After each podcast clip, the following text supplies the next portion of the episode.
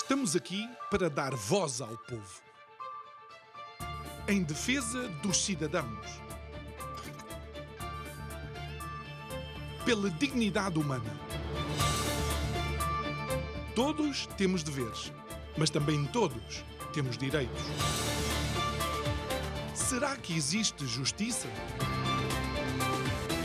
Isto é o povo a falar.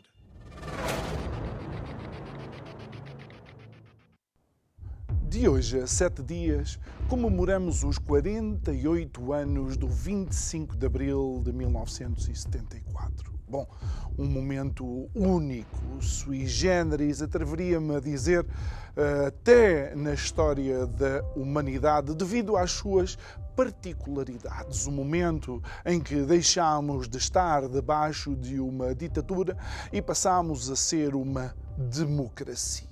Foi o renascer da esperança para muitos portugueses, a esperança num Portugal melhor. E de alguma forma, permitam-me uh, este momento, de alguma forma se vivia uma época de romantismo democrático. Boa noite, o meu nome é João Nuno Pinto e isto é o Povo a Falar. Estou consigo de segunda à sexta, neste mesmo horário, numa emissão em simultâneo, Curiacos TV e Rádio Vida, em 97.1 e Abril, tal como nós temos dito desde o início. O tema é Revolução, mas a produção pegou no R e deixou-o sossegadinho ali entre, a, entre parentes, para que possamos tentar, de alguma forma, destacar a palavra evolução. E é essa evolução que todos nós esperávamos, ou que muitos esperavam, precisamente no dia 25 de abril de 1974. A verdade é que a lua de mel acabou relativamente rápido e atualmente até alguns valores conquistados em abril já não são sinónimo de portugueses. Por exemplo, português já não é sinónimo de voto, sendo que o nível de abstenção mantém-se a rondar os uh, mais de 50%. Olhe, português e crescimento económico também já não são sinónimo há já bem mais de duas décadas. Ou então Portugal e justiça não é de todo sinónimo naquilo que vamos vendo, ouvindo e experimentando ano após ano. E uh, muito seguramente transparência já não é sinónimo de Portugal. Antes, pelo contrário, aquilo que existe é de facto uma névoa e uma opacidade naqueles que foram ou naqueles que são os agentes da democracia conquistada em 74. Eu temo que qualquer dia, até inclusive a revolução dos escravos, acabe por descambar para a renovação dos escravos. Digo eu não percebo nada disto.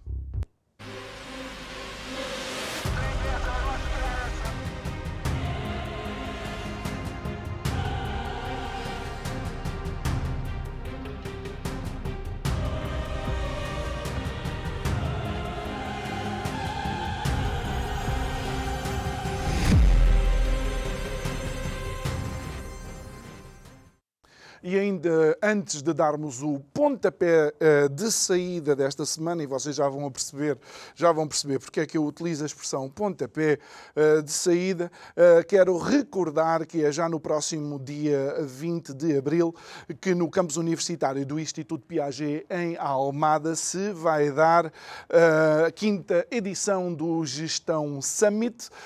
a Curiacos TV vai lá estar e vai transmitir online através do canal de YouTube da própria uh, Curiacos uh, TV, esta quinta edição do Gestão Summit. Estaremos lá amanhã e também no dia 20 com uh, dois programas especiais. Nós, o Isto é o Povo a Falar, vamos lá estar. E recordamos para todos aqueles que queiram eventualmente ainda participar ou acompanhar este Gestão Summit, alguns dos temas.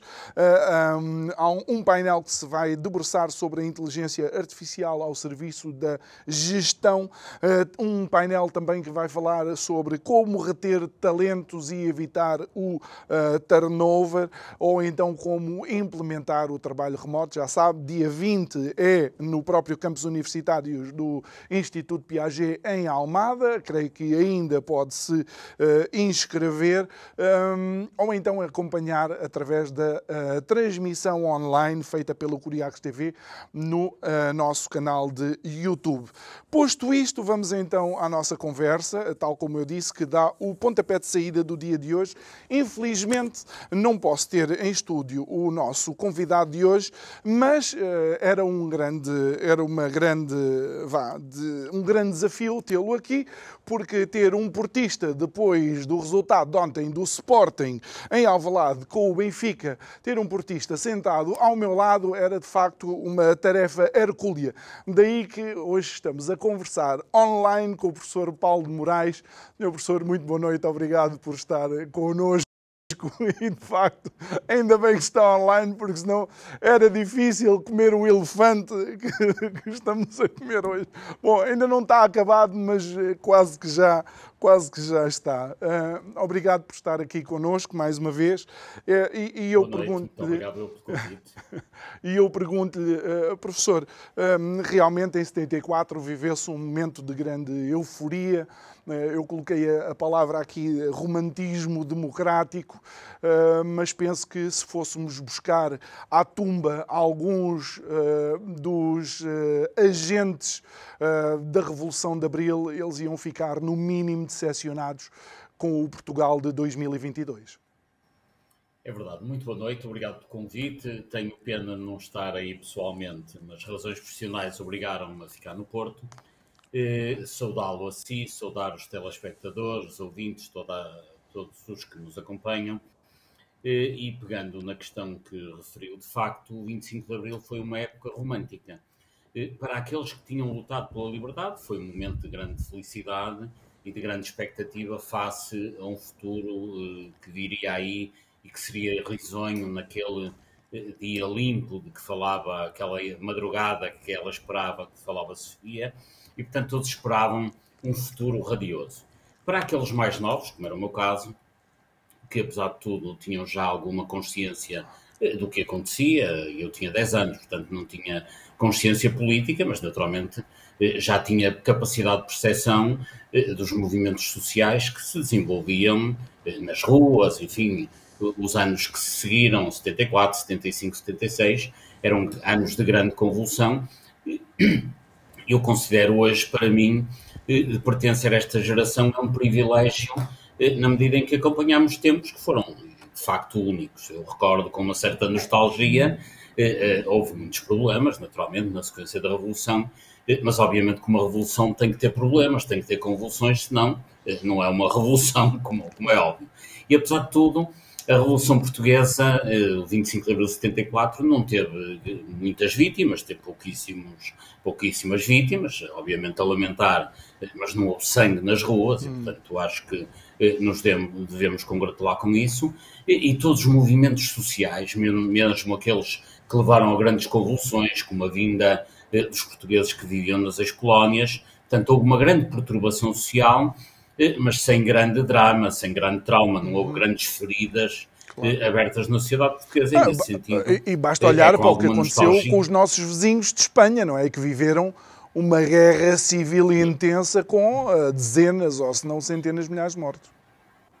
Não, nesse sentido, a Revolução Portuguesa é uma revolução ímpar, portanto, eh, é uma revolução feita com cravos e não com armas. É evidente que alguns problemas que ainda hoje sentimos por causa dessa forma moderada eh, como a revolução se terá feito, mas enfim, recordo esse tempo com alguma eh, nostalgia, recordo que também eh, na minha própria casa houve uma grande alegria, enfim, meu pai era uma pessoa crítica do regime e, portanto, ficou muito satisfeito com a chegada da revolução e criou-se uma grande expectativa. Lembro esse tempo, não direi com saudade, mas com muita nostalgia. E olhando então 48 anos à frente, uh, Portugal aparentemente é um país adiado. 48 anos passados, que balanço é que nós podemos fazer? Eu colocaria isto sem visões maniqueístas, nem tudo é bom, nem tudo é mau. Claro.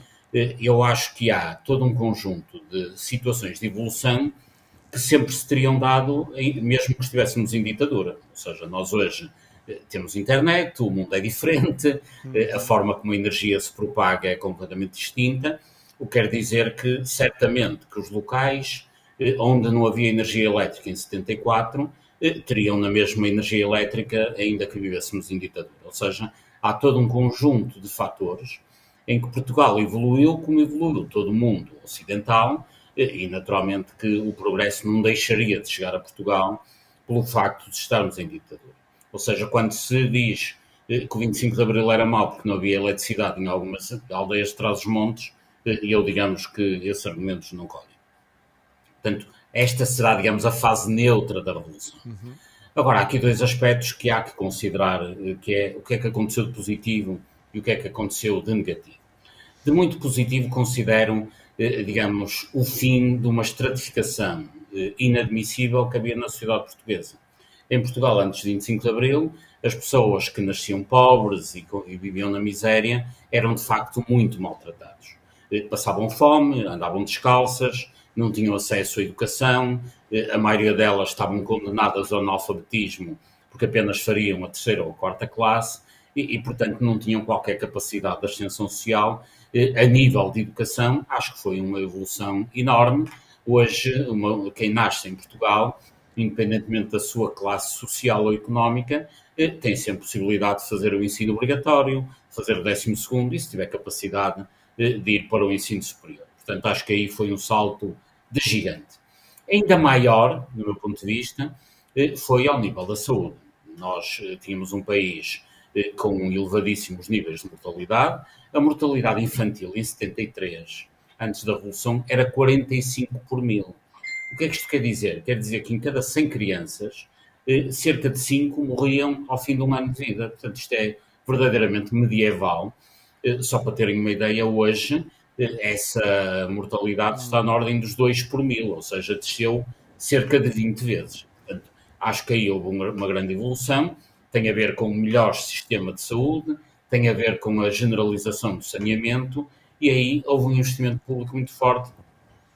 Acho que foi um salto gigantesco. E, sobretudo, as pessoas deixaram de ser estratificadas. Eu recordo-me, eh, em miúdo, eu nasci em Castelo, no Alto Minho, e, de facto, as pessoas, todas, eh, eram tratadas como se pertencessem a castas. Digamos, havia os seres superiores, e depois havia os funcionários, e depois havia os criados, e depois havia os pobres e miseráveis. Felizmente que isso eh, acabou em Portugal. Sei que há algumas pessoas que têm saudades desse tempo, ainda até porque convém não esquecer que Portugal era assim, eh, mas havia 10 ou 15% de pessoas que beneficiavam disso e que tinham imensos privilégios, viviam bem, não só economicamente, como tinham, digamos, um conjunto de servis eh, de funcionários que funcionavam quase como escravos, assim, não eram formalmente escravos, mas quem saía de uma aldeia do Alto Minho ou Trás-os-Montes para ir trabalhar como empregada doméstica numa casa no Porto em Lisboa, obviamente que não era uma pessoa formalmente escrava, mas pouco mais ganhava do que a sua eh, alimentação. Felizmente, eh, esse tempo acabou. Indo ao aspecto mais negativo e aquele que mais me dói eh, ao fim de 48 anos, no fundo, nós temos uma democracia que, que, muitos dizem que é jovem, mas a jovem democracia já é mais velha do que a velha ditadura. Portanto, já não é uma Exatamente. jovem democracia, já é uma velha democracia. A nossa democracia, há um aspecto em que não evoluiu absolutamente nada face à ditadura, que é no que tem a ver com a apropriação dos bens de todos eh, pelos grandes grupos económicos. Quando se deu a Revolução do 25 de Abril, eh, na altura, um dos principais objetivos imediatos do movimento das Forças Armadas, estava aliás no programa da Revolução, apresentado a 25 de Abril, era o combate à corrupção. Isto acontecia porque eh, havia, dizia-se na época, 18 famílias que dominavam todo o país no plano económico. Envolvidos 48 anos, o que é que acontece? Eh, não só eh, não se combateu a corrupção, nem de forma eficaz nem ineficaz, pelo contrário, o regime estratificou-se, organizou-se por forma a proteger a corrupção, como as 18 famílias que mandavam na economia de Portugal, hoje não são 18, são 8. A única diferença é essa, porque há uma tomada dos bens económicos do país por parte de um conjunto de grupos económicos que capturaram a vida política e fazem o que querem. Quando nós pensamos que eh, negócios como aconteceu quando os fundos europeus que vieram para Portugal com mecanismos de corrupção, em que entidades como a UGT, o Grupo Amorim, foram amnistiados, eh, depois de se ter demonstrado que tinham utilizado os fins, eh, não para formação, nomeadamente no Fundo Europeu, mas para outros objetivos. Eh, quando vemos que eh, grupos económicos como a Motengil conseguiram contratos de parcerias privadas rodoviárias com taxas de rentabilidade de 14, 15%. Quando vemos que as empresas que fornecem à rede de energia fotovoltaica fornecem a, custos três vezes superiores ao seu real valor. Quando vemos toda a corrupção que aconteceu na banca, paga pelos impostos dos portugueses, Bom, tudo isso é canalização de recursos coletivos para um conjunto de grupos económicos que hoje, tal como em 1973, eh, dominam a vida política em Portugal. Eh, digamos que é ao nível, a este nível, eh, que a corrupção é um completo falhanço. E, ainda assim, professor, eu quando, quando ouço falar, eu, eu uh, raramente discordo, e não é que discordo daquilo que o professor esteve a dizer numa fase inicial, ainda assim apesar da uh, diminuição exponencial fantástica da taxa de mortalidade infantil somos um país envelhecido. Apesar da diminuição uh, brutal do analfabetismo, mais de metade dos portugueses não terminam o secundário, raramente leem um livro durante um ano. Ainda assim, com o finalizar das castas com que uh, existia no, uh, portanto, no, estado, no Estado Novo, há uma sensação de que existe um grupo, uma, elites, que são mais cidadãos do que outros cidadãos, professor. Sim, isso tem a ver justamente com essa captura eh, dos meios económicos por eh, grupos, eh, determinadas elites, determinados grupos que efetivamente dominam a sociedade portuguesa e é evidente que muitos destes recursos que são canalizados para mecanismos de corrupção, nomeadamente mecanismos públicos de corrupção, eu recordo só que no Orçamento de Estado, que está agora em discussão, há milhares de milhões de euros que são de despesas extraordinárias para pagar mecanismos que tiveram a ver com corrupção no presente e também no passado, nomeadamente eh, as questões que têm a ver com o setor financeiro. Ora, é evidente que todos esses recursos fossem aplicados eh, na educação e mais saúde, naturalmente haveria muito melhor evolução, mas eh, e haveria menos portugueses em situação dramática, nomeadamente eh, os 2 milhões de pobres que ainda hoje temos em Portugal, eh, que nos envergonham e envergonham a democracia. Em mais nenhum país europeu, obviamente estou a falar da Europa mais clássica, se falarmos da Bulgária ou da Roménia, será diferente. E mesmo assim a Roménia está a 2 pontos percentuais do PIB per capita. A Roménia está a 2 claro, pontos percentuais exatamente. do nosso PIB per capita se nós nos compararmos com os países europeus no espaço económico e social em que nos queremos integrar, eh, eh, estamos ainda muito mal comparados. Quer dizer, não, temos 2 milhões de pobres, temos mais 1 milhão e 700 mil que só não são tecnicamente pobres porque beneficiam de determinados apoios sociais, sociais como o complemento solidário de idosos, eh, o rendimento social de inserção, etc. Ou seja, estamos muito longe de atingir o nível económico mínimo para que as pessoas depois possam ter participação social, porque é evidente que quem tem problemas de alimentação eh, não, não pensa em salvar o seu país, quer dizer, pensa em salvar a sua família da fome. Exatamente. Enquanto nós tivermos patamares de pobreza tão elevados, eh, também em termos cívicos e sociais, eh, não daremos um grande salto. Mas, enfim, passados 48 anos, eu julgo que nunca devemos fazer análises binárias ou maniqueístas. Há, de facto, aspectos muito positivos, há aspectos muito negativos e, e como digo, há aspectos que seriam neutros. Uh, hum. Muitas das vezes, mas, quando se faz a comparação entre os dias de hoje e, e o que acontecia antes de 25 de Abril, é evidente que muita evolução teria havido, mesmo em tempo de ditadura. Claro, mas há, há mecanismos ou, de alguma forma, a democracia implementou mecanismos ou criou, pelo menos, uh, uh, bases para que esses mecanismos fossem implementados.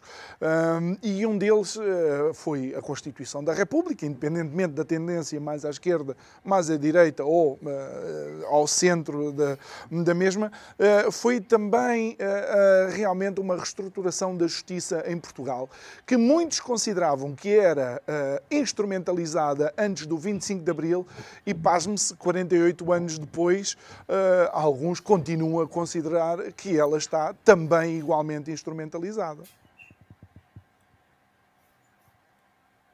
É assim, a justiça está adormecida. Eh, nós temos áreas da justiça eh, que funcionam minimamente. Enfim, alguns setores da justiça em que, apesar da lentidão e de alguma inoperância, mais cedo ou mais tarde se obtém justiça. Estou a pensar na justiça laboral, na área do trabalho, Estou até a pensar na justiça nos tribunais de família. Portanto, há alguns setores da justiça que, apesar de tudo, devagarinho e passo a passo vão funcionando. Agora, há uma área onde efetivamente a justiça não funciona, que é na área dos crimes de colorinho branco. Porquê?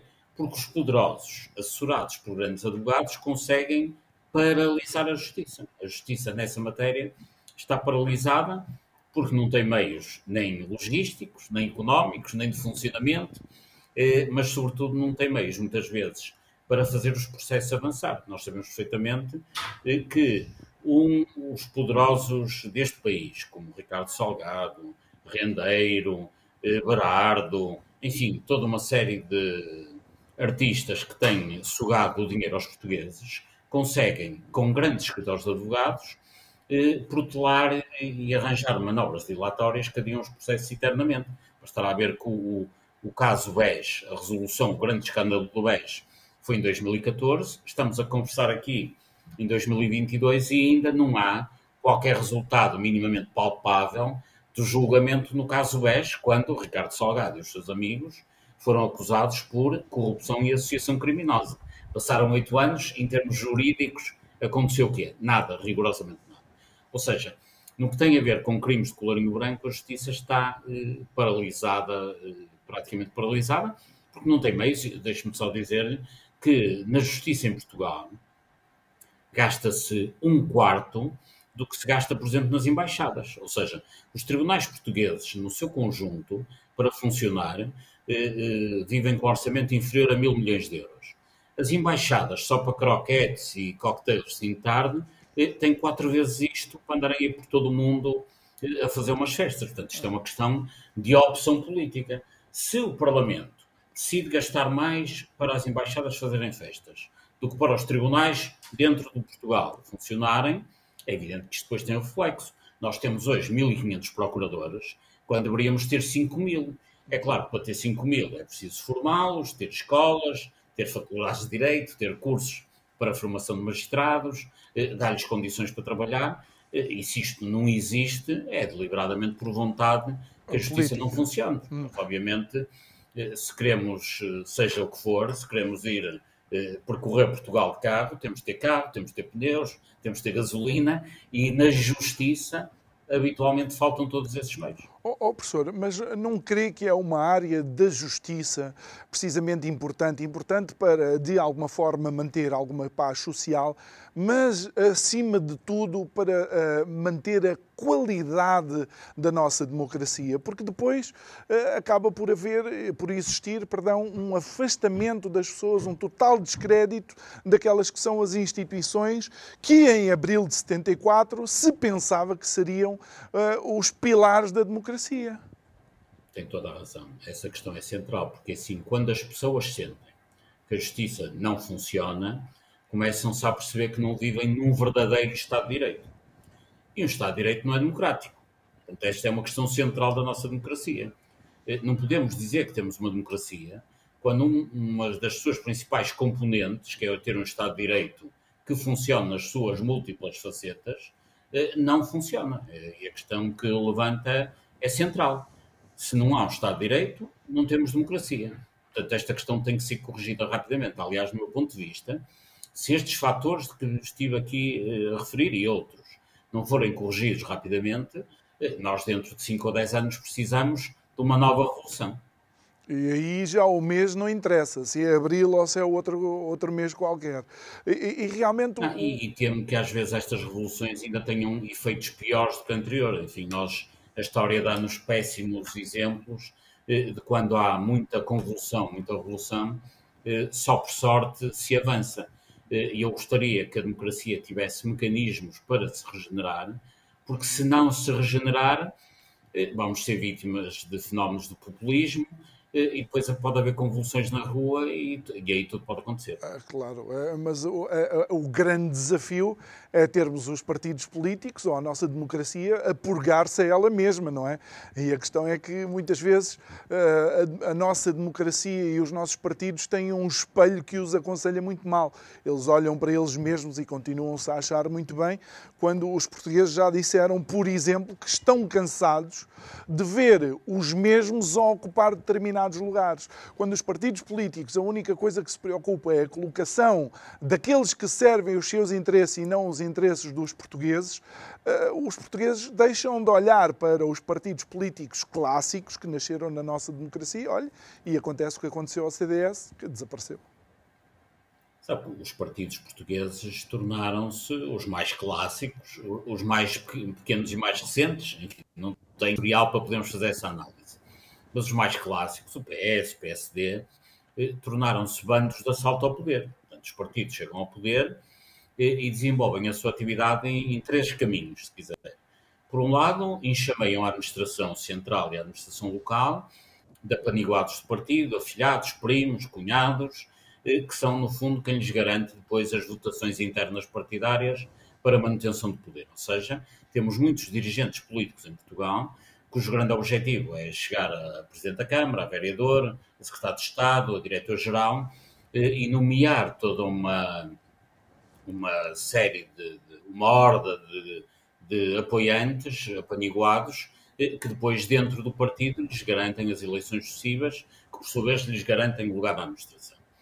De, ah, para além disso, eh, uma atividade também preferida pelos partidos, infelizmente, é arranjar negócios para aqueles que financiam os partidos, quer a nível da administração central, quer da administração local. Eh, nós vemos que, eh, só para dar este exemplo, em todos os conselhos há sempre o empreiteiro do regime, a pessoa que fornece a Câmara, etc., que depois, quer, seja em grandes obras de ruas, seja em pequenas obras de folhetos de publicidade, há sempre aquelas empresas que são ferrinho em cada uma das câmaras, em cada um dos locais, nas juntas de freguesia, etc., eh, que depois acabam por financiar uh, os partidos. Bom, e não bastasse isso, a nível mais macro, uh, o que acontece é que os partidos também colocam uh, dirigentes seus, normalmente pessoas já com, com mais formação, mais sofisticadas, nas administrações da EDP, da Galp, mesmo das empresas privadas. E que estão lá essas pessoas a fazer? Estão lá para garantir uma influência dos partidos dentro dessas corporações, mas, sobretudo, para garantir que essas corporações depois conseguem influenciar o poder. Nós, quando hoje chegamos à administração da ANA Aeroportos e vimos que o presidente é José Luís Arnaud, eh, do Partido Social Democrata, eh, quando vemos que um dos administradores é Luís Patrão, que é e tem sido o tesoureiro eh, do Partido Socialista quando chegamos à Galp, vemos Luís Todo Bom, do PSD, e Costa Pina, do PS, que entretanto teve que sair por escândalos. Ou Adolfo Mesquita Nunes, que eh, saiu do CDS, não saiu da Galp, mas saiu do CDS. Enfim, há aqui uma promiscuidade absoluta entre atores políticos e atores das empresas que têm esta dupla função, que é garantir a influência dos partidos nestas grandes empresas, mas, sobretudo, garantir a influência destas grandes empresas eh, na administração central e local, e obviamente são mecanismos de tráfico de influências e de corrupção eh, que vão minando a democracia e que nos vão sugando todos os recursos. E, e, e para todos os efeitos, vá. Um, eu sei que um dos grandes, uma das grandes conquistas do 25 de abril de 74 é uh, o direito ao voto, ou seja, que de facto existissem eleições livres, abrangentes e que realmente uh, os cadernos eleitorais uh, se enchessem, uma vez que os números não eram assim tão famosos daqueles que podiam eventualmente votar. Um, a questão é que, olhando depois para a própria participação dos portugueses, não, não nos deixa de surpreender, número um, a abstenção, e o professor tem sido um dos grandes vá, analistas desta desta, situação, não fosse também uh, professor de, de, matemática e de estatística, ou seja, os números assim uh, com certeza o atraem de alguma forma, mas por outro lado não deixa de nos surpreender quando nós fazemos uma análise que os resultados económicos têm sido insuficientes, aliás, tem havido uma, um decréscimo da nossa capacidade económica nos governos do PS e agora vemos os portugueses no exercício do seu direito a eleger uma maioria absoluta, pasme-se, do mesmo PS. Bom, os portugueses. Eh, a sua pergunta tem várias componentes. Eh, os portugueses deram maioria absoluta ao Partido Socialista, eventualmente porque, face às, às, às soluções que se perspectivavam, acharam que esta era a solução menos má. Okay. Ou seja, se calhar os portugueses, no seu conjunto, podem ter pensado que as soluções alternativas ainda seriam piores que esta. Portanto, há essa possibilidade. Eh, agora, eh, estava a dizer que eu realmente tenho uma grande atração por números e realmente, enfim, a minha vida profissional tem sido ensinar matemática, estatística, estudar matemática e estatística, mas os números de, de, das eleições hoje são números muito preocupantes isto estaria horas e horas de conversa, mas há um eh, que é chocante e que tem que ser resolvido imediato, do meu ponto de vista, eh, que é a quantidade de votos que não tem contribuído para eleger deputado nenhum. É assim, eh, muito rapidamente. A nossa Constituição diz, em dois artigos, em dois artigos distintos, que o sistema eleitoral português tem que ser proporcional. Ou seja, só pode haver maiorias parlamentares e maiorias governativas, se quiser, se isso corresponder a uma maioria eleitoral.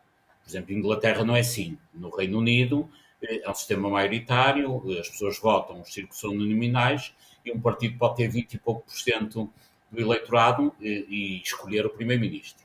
Isso em Portugal não é possível, porque o sistema é proporcional, está na Constituição, eh, desde 76, só que, apesar de a Constituição preconizar essa proporcionalidade, a lei eleitoral faz com que a utilização no, no método DOMP, o método proporcional, em círculos muito pequenos, o método deixa de ser proporcional. O que é que isto quer dizer? Quer dizer que em círculos como Porto Alegre, Castelo Branco, Beja, Évora, eh, Guarda, Vila Real, nos círculos mais pequenos, que metem 2, 3, 4, 5 deputados, eh, só elegem deputados os maiores partidos.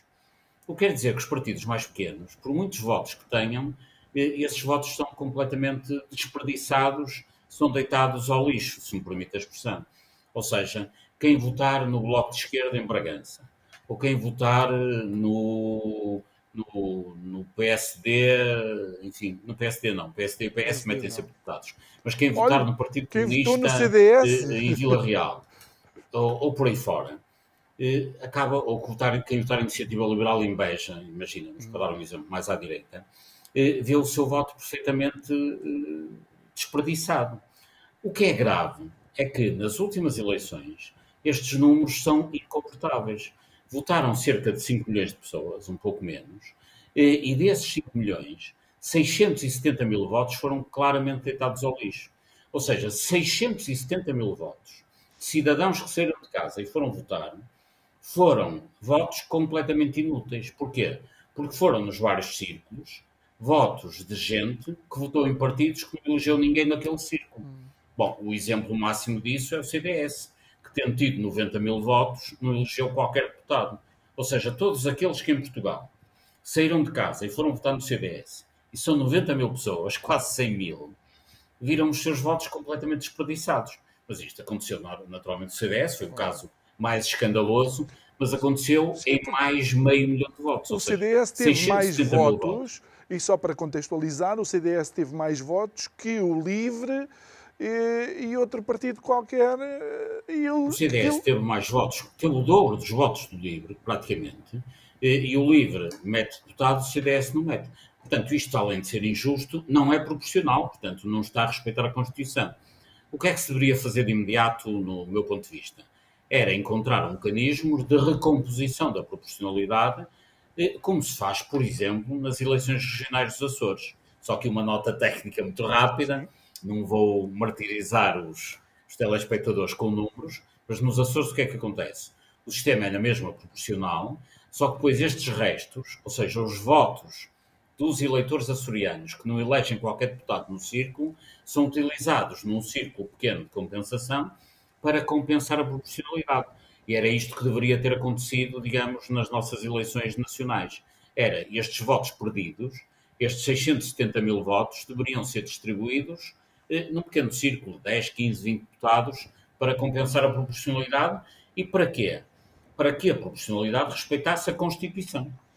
Isso é, isso é interessante porque, ao não acontecer, a tendência eh, do, do, eh, do eleitor que vota em partido que consistentemente não elege ninguém é escolher do seu lado, direita ou esquerda, um partido maior para sentir que o voto é, dele serve para alguma coisa. É verdade, em Vila Real, dá não sei quantas eleições esta parte, não sei agora de cor, mas seis ou sete eleições seguidas, são sempre dois para o PS, dois para o PSD. Portanto, pergunta-se para que é que as pessoas uh, acabam por sair de casa para ir votar uh, se uh, previamente já se sabe qual é o resultado eleitoral. Mas isto acontece em Vila Real, em Viana do Castelo. Há todo um conjunto de círculos em que o número de deputados é inamovível, o que acaba por ser quase gozar com o eleitorado, que é pedir às pessoas para se levantarem, saírem de casa, irem votar, quando o resultado já está, digamos, viciado à partida. Porquê? Justamente porque não está a respeitar a proporcionalidade que a Constituição exige. Muito bem. E, e, professor, esta, isto não é propriamente uma pergunta, é uma provocação em quem votará o cidadão português eh, Abramovich. Exatamente. Isso é, é uma questão preocupante, porque a forma como foi atribuída a nacionalidade a Abramovich e a mais 50 mil pessoas eh, quer dizer que se eh, de uma forma organizada e sistemática determinadas comunidades em Israel, no Irão, etc., se organizassem para ter a nacionalidade portuguesa da forma como Abramovich obteve, podiam quase até condicionar a eleição do Presidente da República. E muito bem, e isso é uma questão que acaba por ser importante, eh, porque, mais uma vez, olhando, olhando para trás, para aquele que foi vá, a gênese da nossa, da nossa democracia, ehm, não me parece que realmente fosse eh, como é que eu ia dizer, um dos objetivos uh, dos, dos promotores da nossa democracia, uh, que uh, estivéssemos neste momento, em 2022, ainda com dúvidas sobre a legalidade da cidadania de A, B, C ou D. É sim, a atribuição da nacionalidade a Abramovich decorreu na sequência de uma vigarice gigantesca que tem ocorrido aqui na cidade do Porto, e que tem a ver com a comunidade judaica do Porto, que atribuiu certificados de bom judaísmo, enfim, seja lá isso que for, que permitem que depois os seus detentores eh, eh, obtenham, junto do Instituto de Registro de Notariado, eh, a nacionalidade portuguesa. Ou seja, a lei portuguesa, eh, que foi uma lei cuja maternidade ou paternidade pertence a Maria de Belém Roseira e, e outros, mas com ela a capitanear esse processo, teve uma alteração eh, que levou a que a comunidade judaica do Porto e de Lisboa pudessem atribuir certificados eh, a partir dos quais se podia dizer que determinados cidadãos, vivam onde viverem, eh, tiveram ascendência sefardita em Portugal e, e, com esse certificado teriam a nacionalidade portuguesa. O que é a ascendência sefardita? É, é ser descendente de, dos sefarditas que fugiram de Portugal no tempo do Manuel, quando foram expulsos os judeus, eh, já lá vão, portanto, 500 anos. Ora, isto tem um problema grave. É que eh, os judeus sefarditas que saíram de Portugal, e foram muito poucos, porque a maioria ficaram cá e tornaram-se cristãos novos, mas os judeus sefarditas que saíram de Portugal, que dizia Alexandre Colano, que eram apenas poucas dezenas, ao fim de 15 gerações, que é o que acontece em 500 anos, podem ser milhões, porque primeiro são 4, depois são 16, na terceira geração já são 64, e portanto isto cresce, como se diz em matemática, exponencialmente, uhum. e hoje há centenas de milhares, se não milhões, de descendentes desses farditas que abandonaram Portugal. Ora, para terem a nacionalidade portuguesa, a lei prevê bem eh, que tenham alguma ligação eh, a Portugal, nomeadamente eh, terem vindo a Portugal, terem um apelido originariamente português, terem conhecimento do ladino, que é a língua comum, só que infelizmente no Porto a comunidade judaica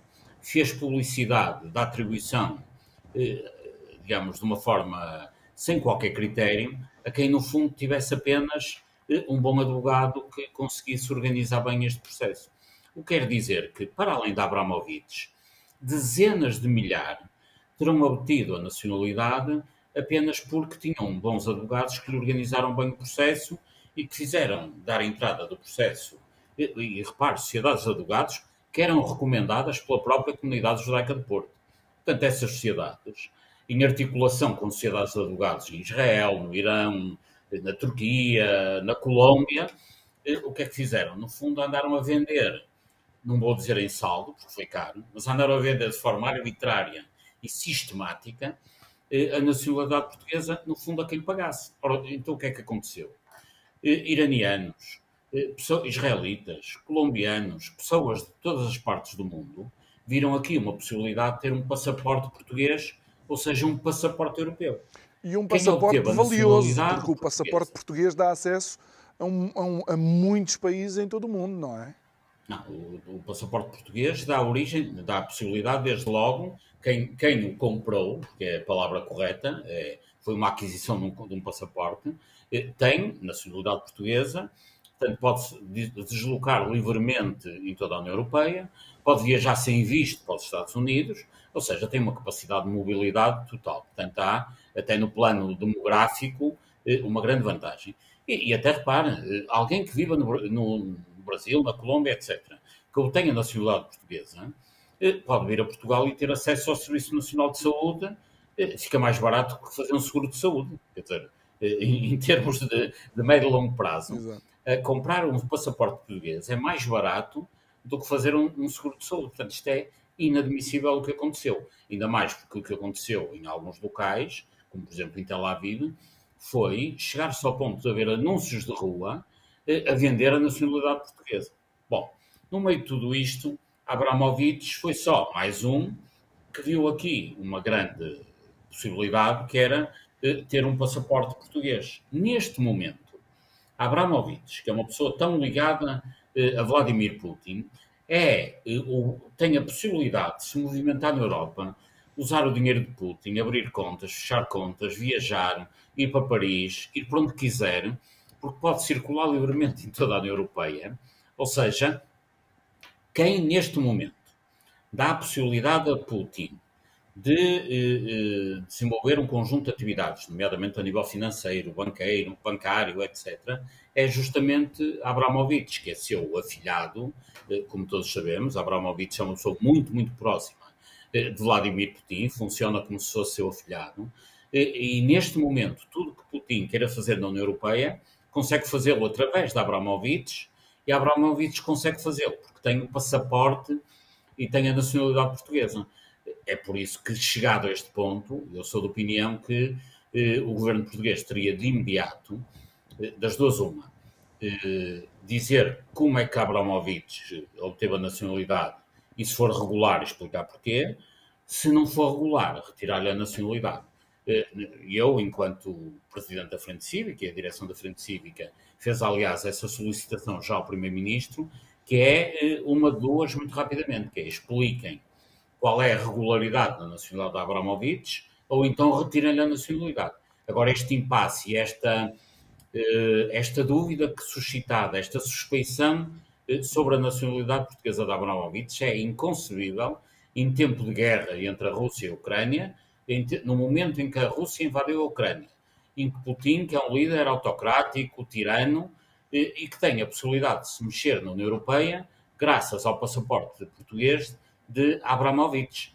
O, o governo português tem que dar uma explicação à comunidade internacional e, em primeiro lugar, tem que dar uma, uma explicação eh, aos seus concidadãos. Eu não quero ter como concidadão eh, alguém que é ajudante de Putin só porque foi atribuída a nacionalidade de forma irregular. Mas, mas esta... Se foi de forma irregular, hum. de regular, desculpa. Mas, então, mas ainda assim, mas ainda assim, professor, esta, esta situação uh, o que suscita é realmente a dúvida em como é que determinadas pessoas adquirem a nacionalidade. Por acaso tocou o Abramovich, mas uh, se for irregular, independente de independentemente de chamar Abramovich ou qualquer outro nome, uh, penso que a cidadania portuguesa devia ser algo protegido com, uh, com algum cuidado, não é? Eu, eu julgo que todas estas situações de atribuição de nacionalidade através desta cláusula da lei dos sefarditas, enfim, a lei da nacionalidade, devem ser analisadas. É, é, claro que já nem defendo que sejam todas, são 50 mil e, portanto, é impossível eh, analisar esses processos rapidamente. Eh, eu acho que, por amostragem, dever-se-ia verificar o que se passa eh, com esta nacionalidade.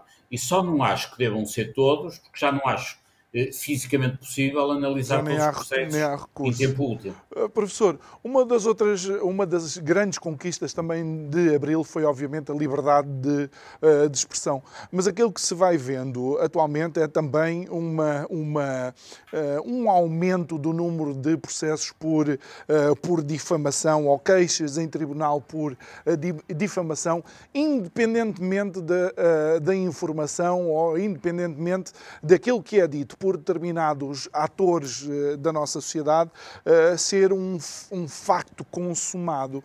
E, e, nesse aspecto, o professor Paulo de Moraes também tem sido, de alguma forma, e peço desculpa, eh, bafejado pela sorte. É verdade. Eu, nos últimos anos, estive em tribunal inúmeras vezes, dezenas de vezes, a responder por queixas por difamação. Enfim, não vou aqui particular nenhuma delas, mas uh, já cá vão 13 processos uh, por matéria deste tipo. Uh, até agora, felizmente, em todos os processos foram concluídos. Enfim, eu tive. Eu, ganhei os processos, posso usar a expressão, o que é positivo, desde logo para a minha tranquilidade. Mas mais importante do que a minha tranquilidade é que tem-se feito um caminho ao nível da liberdade de expressão. Mas o que diz é, é de facto verdade tem havido uma tendência eh, dos poderosos em Portugal, mas não só em Portugal, eh, de vir aos tribunais portugueses pedir, eh, através dessas queixas por difamação, instar a que os ativistas, os jornalistas, se calem.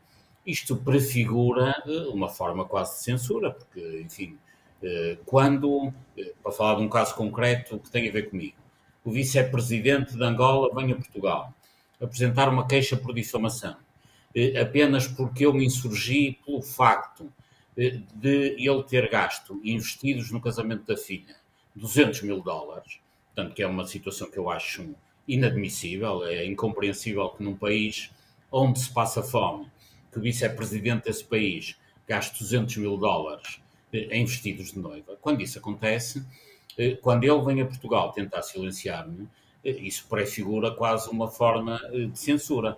E, e efetivamente, não é só comigo, acontece com mais pessoas, há todo um conjunto de ativistas que estão a ser permanentemente perseguidos, é quase um bullying jurídico, eh, com queixas por difamação, eh, queixas por ofensa à pessoa coletiva, etc., cujo grande objetivo é cansar as pessoas, incomodá-las e tentar que se calem. Felizmente que muitos, entre os quais me incluo, não se calaram por isso mas que dá algum trabalho dá, e penso que eh, teria que haver aqui, da parte do Parlamento Português, eh, eh, a criação de medidas cautelares para que as pessoas não sejam uhum. perseguidas apenas porque exprimem a sua opinião. Uhum. É claro que se compararmos isto com o que acontecia antes do 25 de Abril, em que os ativistas eram presos, estamos um bocadinho melhor. Sim, estamos um bocado melhor. Professor, estamos nos últimos... estou aqui a conversar consigo, enfim, eh, livremente, eh, tranquilamente. Sim, não nos vai entrar aqui ninguém... Pois, não, não nos vai... Professor... Se fosse é... antes de 25 de Abril, eventualmente, não tinha essa possibilidade e, portanto, temos que ficar satisfeitos com isso. Sim. É... Mas é, é era importante que a opinião pública se consciencializasse eh, que há, da parte de grupos económicos portugueses, da parte de alguns atores políticos, uhum. tentativas sistemáticas de calar vossas críticas, o que é uma forma sofisticada de, de, tentativa de censura. Muito bem. Olhe, professor, temos que terminar com esta nota, não é a mais positiva. A positiva é que podemos estar aqui a conversar sem a PID nos entrar por aqui e fechar o programa, mas eu vou sim, vou encerrar agradecendo o facto de ter estado aqui connosco e, e, e muito obrigado mais uma vez. Obrigado a si também muito que nos também. acompanhou em, nesta emissão que inicia a semana. Resta-me dizer-lhe que amanhã estamos de volta. Muito obrigado e boa noite.